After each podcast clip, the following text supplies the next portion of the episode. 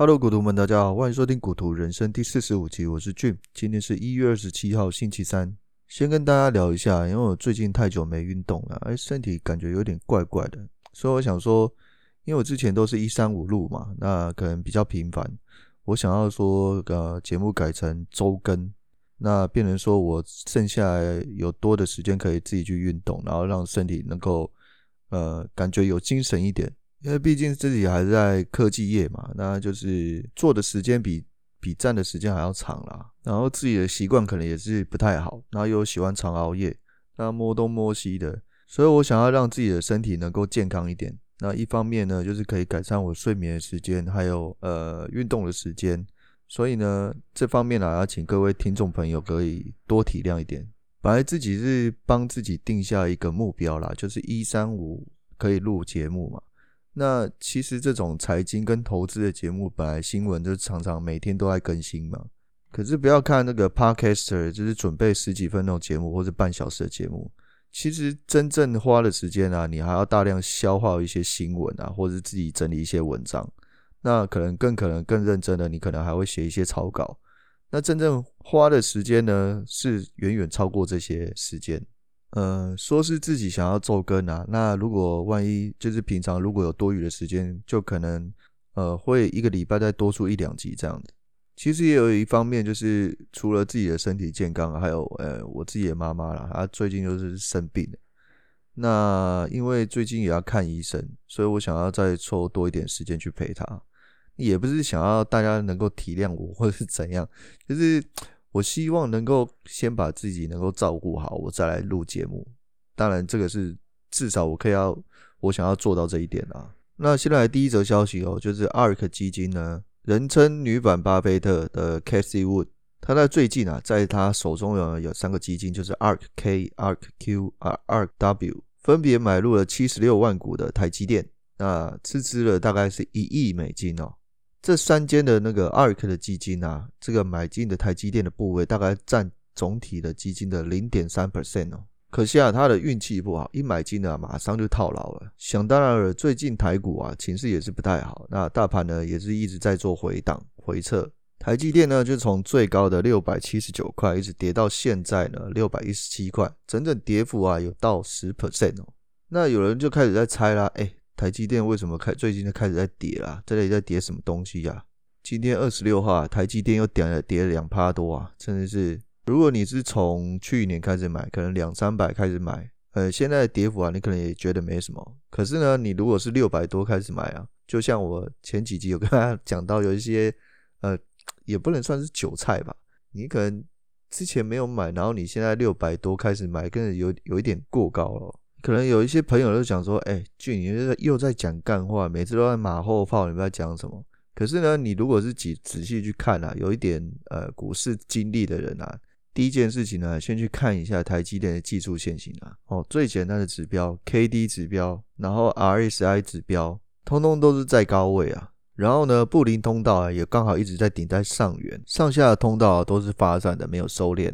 另外还有一则消息啊，就是今天有一个台新投顾的李经理呢，就是表示了，现在台积电啊，现金股利大概是十块钱嘛，现在六百块以上的台积电呢，就代表什么？就是像它现在的现金股息殖利率啊，也大概只有一点六五 percent 而已。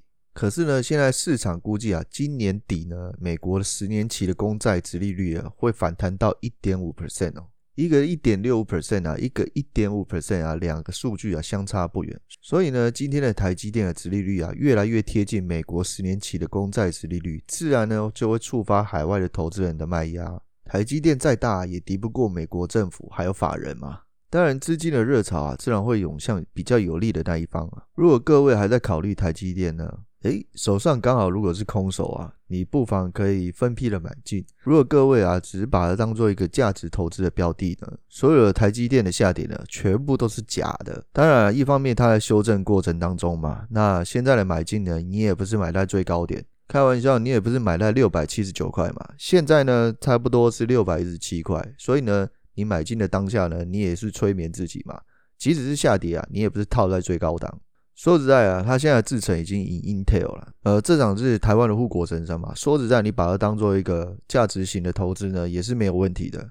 但是说实在啦，我自己是不会投台积电这种股票啊。一方面啊，它已经从两百多块一直涨到六百多块了；另外一方面啊，我是把自己投资的资金呢比较集中，那在集中在这个 EV 的产业，还有 SPAC。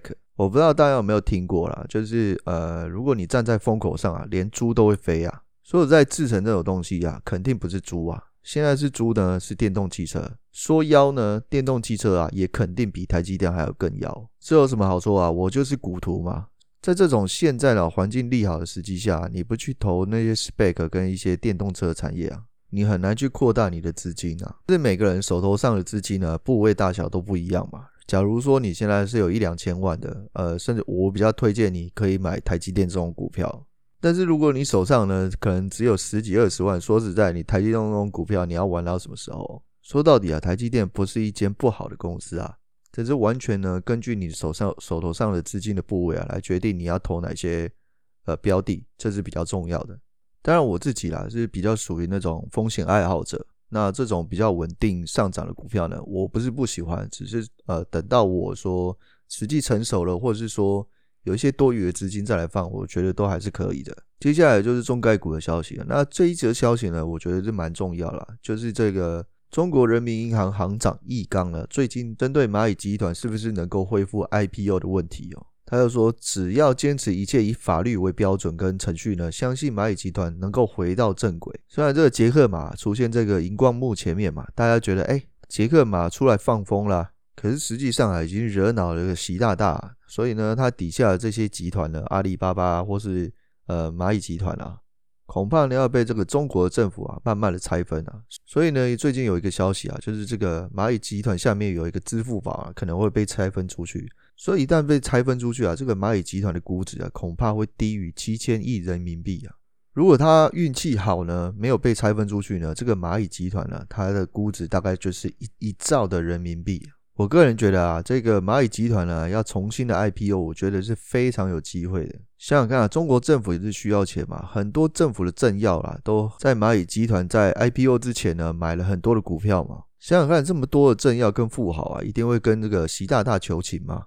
那再想想看啊，蚂蚁在去年做了什么事情？他只不过是嘴贱嘛，也不是做了什么滔天大罪。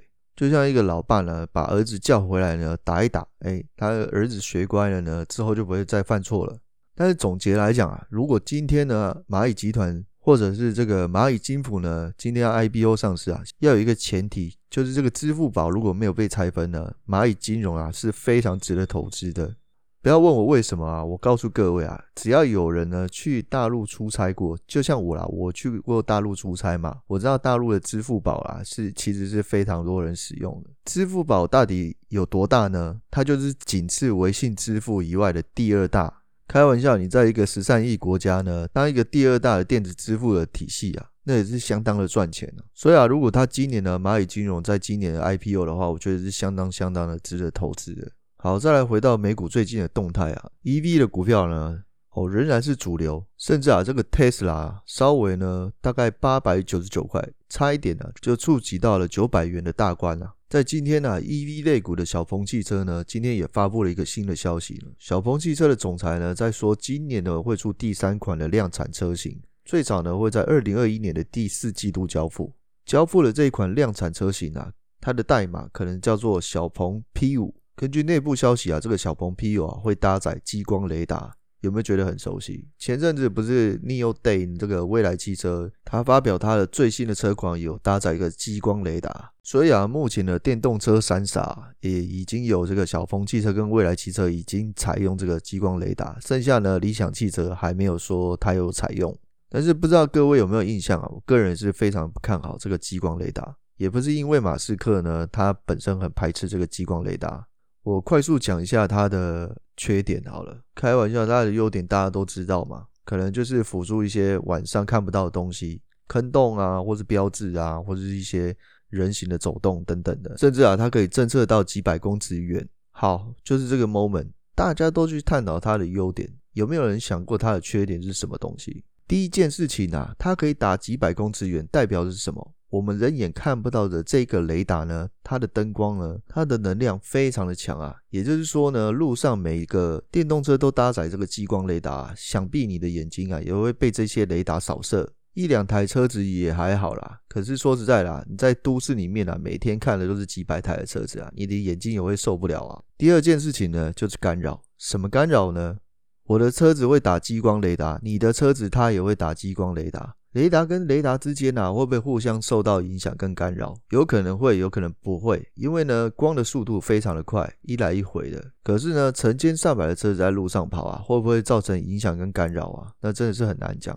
那这个干扰呢，还有另外一种干扰，激光雷达啊，没有办法避免下雨、下雪，还有起雾等干扰。说实在啊，我们在台湾嘛，你可能感觉不到气候有多极端啊。可是你要想想看啦，国外的国家呢，像是美国、中国啊，还有加拿大等等啊，很多地方都在下雪啊。好，第三件事情就是它现在成本依然是很贵。虽然最先采用这个激光雷达是 Waymo，Waymo 是 Alphabet 的研发的嘛，但是呢，你仔细去看一下 Waymo 它的车型啊，最上面那个又丑又大的一个 sensor 呢，就是它的激光雷达。激光雷达也有分啊，也有机械型的激光雷达，它的机械型呢，可能就要不断的旋转去侦测周围的它的距离。当然也有改良式的激光雷达，但是光成本这个 issue 啊，马斯克他是说，即使今天的激光雷达都是零成本，他也不会用。